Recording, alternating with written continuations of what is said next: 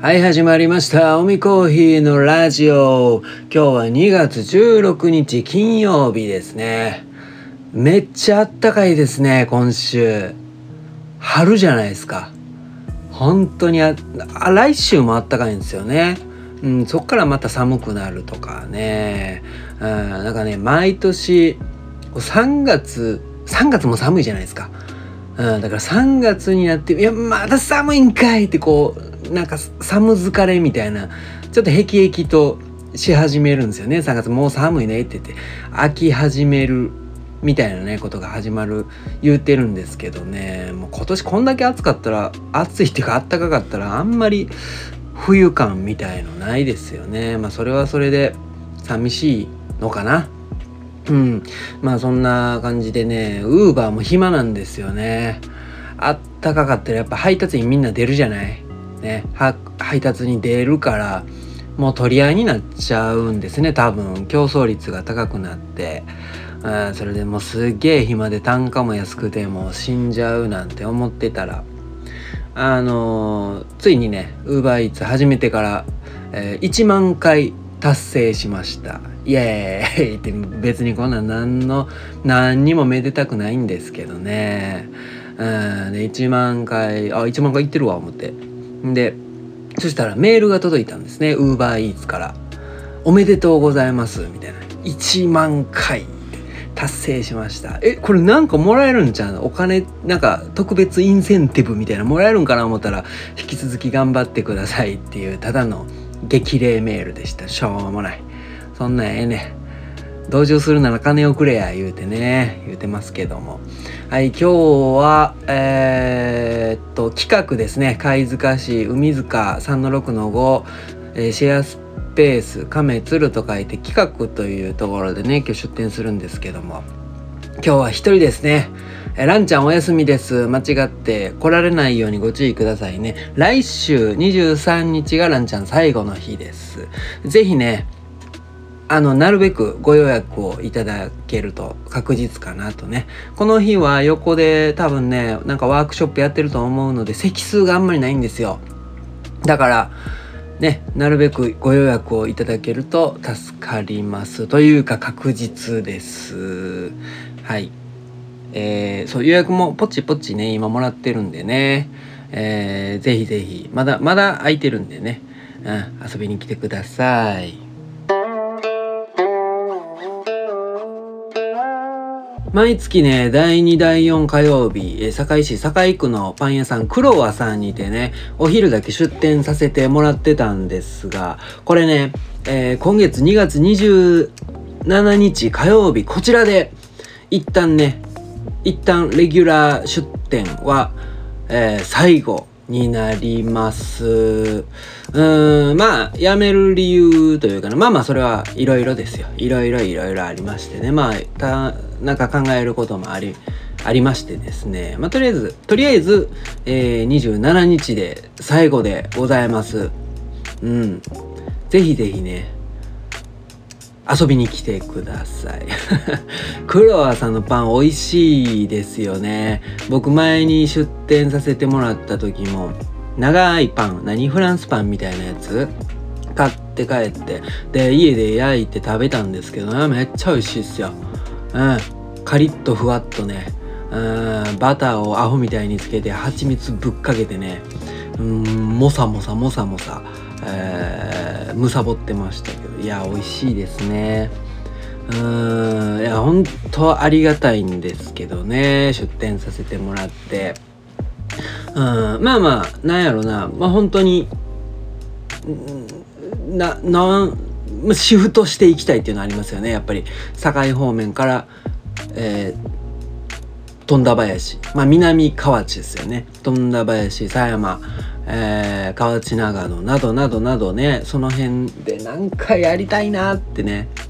うんまあその足がかりというかね、まあ、それで、えーそういう決断をすることにしました。はい。まあでもねあの全然あの良好な関係なので喧嘩したとかそんなんじゃなくてね。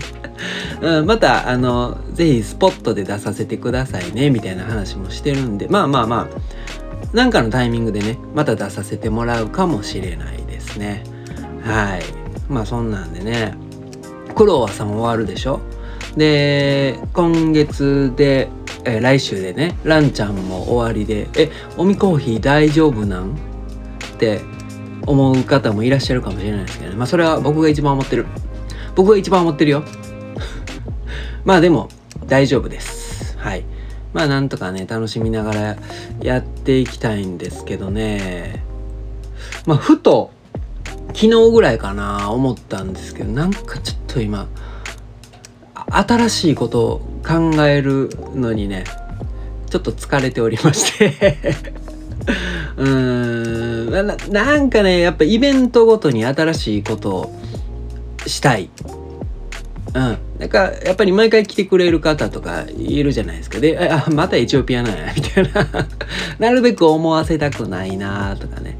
うんとかとかとか。まあまあいろいろね考えててなんかあなんかちょっと疲れたなって 思いました。いや全然大丈夫ですよ、うん、まあまあまあまあまあこんな時期もあるだろうって感じです。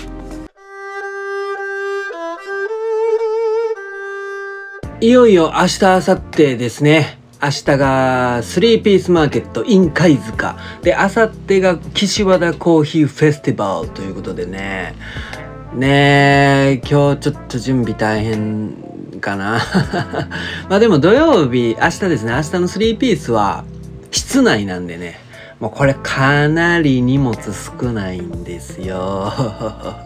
やっぱりね室内でやるときは大体ももうテントいらないでしょ。テントもいらない。机もいらない。で水のタンクもいらない。うん。でケトル使えるでしょ？多分。トランクさん使わせてくれると思うんで。うん。だからねもうめちゃめちゃ楽。もう頑張れば電車で行けるぐらいですよね。電車では行かないですけども。うん。そうですね。で、3ピースでは、えー、喫茶トランクさんにてトランク、おみコーヒー、猫蔵による、えー、っと、その横かどっかで上映される映画をテーマにしたコーヒーの飲み比べをさせていただきます。おみコーヒーが出すのはエチオピアイルガチェフェチェルベサナチュラル。こちらの朝入りを提供いたします。このエチオピアね、美味しい。めっちゃ美味しい。こんな美味しいエチオピア他で飲んだこといや言い過ぎ言い過ぎ言い過ぎ。やめとこうそれは。いやでもマジで美味しくて。あまあミルを変えてから特にですよね。いやこれうまいわってもう最近エチオピアばっかり飲んでますね。うん今まさにね朝入りの口になってるんでね。まあ冬場は中深入りとかね深入りのコーヒーが美味しかったんですけどももう今は完全に浅入り浅入り好きになっておりますね。うーんぜひ本当にこれ飲んでほしいな。うん。はいでそんなまあ一応ね僕はえー、っとホットチョコレートどうしようかなって感じ。ちょっとめんどくさいな。でも美味しいんよねあれも。一応ちょっとだけ持っていこうかな。うん。ホットチョコレートとえー、ホットレモンですね。あと、かぼちゃのケーキもね、こちらお持ちしますよ。かぼちゃのケーキも美味しいね。うん、完全なる手前味噌ですけども、企画の方でね、毎週出させてもらってるんですけど、かぼちゃのケーキ。もうこれなかなか好評ですよ、本当に。うん。火を追うごとに美味しくなっていく感じ。ね。うん、ま、これもぜひぜひ、ね、食べてください。はい。で、よく、えー、岸和、あ、そうそう、岸和田コーヒーフェスティバルですね。日曜日にね、岸和田の岸木神社っていうとこだったかな。うん、こちらで、えー、コーヒーの飲み比べイベントですね、開催されるんですけども、あ僕ね、ミャンマーの、えー、あ、違う違う、インスタで、アジアのコーヒーを朝入りで出そうと思います、みたいなことをね、あちらのアカウントでご紹介いただいちゃったので、もうアジアの朝入りからもう逃れられないということなんですがね。で、だから、ミャンマーの朝入りのコーヒーを出そうと思ってたん、てか決めたんですね。うん。新しいミャンマーの豆を買いまして、それがね、えー、ミャンマー、ミャンマー、レパンピン村マイクロミルアップルウォッシュドっていうえー、まあ、マイクロミルなんであんまりその大規模に生産されてないっていうことなんかな。うん。で、それを、まあ、買ってですね、朝入りに焼いたら、まあまあ、美味しいんですよ。美味しいんですね。まあ、ミャンマーらしい、中米っぽい酸味が出て、美味しいんですけど、なんちょっと、うーんってね、まあ、というのも、いや、めっちゃ美味しいんですけどね、あの、中国雲南を、最近まだ浅煎りに焼いたんですけど、そっちやっぱ美味しいなと思って、えー、中国雲南プーアール。天空農園 Double Fermentation Natural っていう意味わからん、えー、かなり長い名前なんですけどね。前にも言いましたよね。 crop が変わってからちょっと味変わっちゃったよねと思って。うん。その雲南っぽさみたいのが弱くなった代わりに酸味がね華やかになった印象なんですね。うん。でうん。その僕が雲南に求めてた僕いつも中入りで焼いてたんですけどもそのラム酒っぽい感じ？ちょっとウイスキーっぽい香りのするまあでもチョコレート香るみたいなね。うん。その安心した飲み口というか、まあ、なおかつ強烈なキャラクター、ま、これをだこれを求めてたんですけどちょっと視点を変えてね。まあまあまあまあ新しい目で見始めたんですよね。この雲南のプーアル。去年のクロップですけどもね。これ朝入りうまいわ。あまあ僕がその中入りのラム酒っぽさにね固執してたんですけれどもそれをその先入観を取り払ってね新たに朝入りで飲んだら美味しいんですよね。フルーツワインっぽい感じ。フルーツワインっぽい感じ、うん、なおかつ明るい酸味が出るんですよね。こうギュッとした、まあ、それもフルーツキャンデーのようなねギュッとしたうん感じ、うん、華やか華やかな感じ。でもうお酒っぽさもあるしね。これこれ出すかっつうことでねもう変えました僕。中国雲南の朝入りこちらのコーヒーをね岸和田コーヒーフェスティバルでは持っていきます。うん。もう昨日決めてね。もうバッチリ焼いちゃいましたよ。朝入りでね。うん。これでいこう。うん。という感じですね。うん。でそれに伴っていろいろねパッケージとかもまた書き直さないといけあめんどくさいな、うん、そういうのがめんどくさいんですよね。商品追加とかね変える焼き目を変えるとかそういうのはいいんですけどドリップバッグの裏面ですよね。それをちょっと書き換えたりするのがね。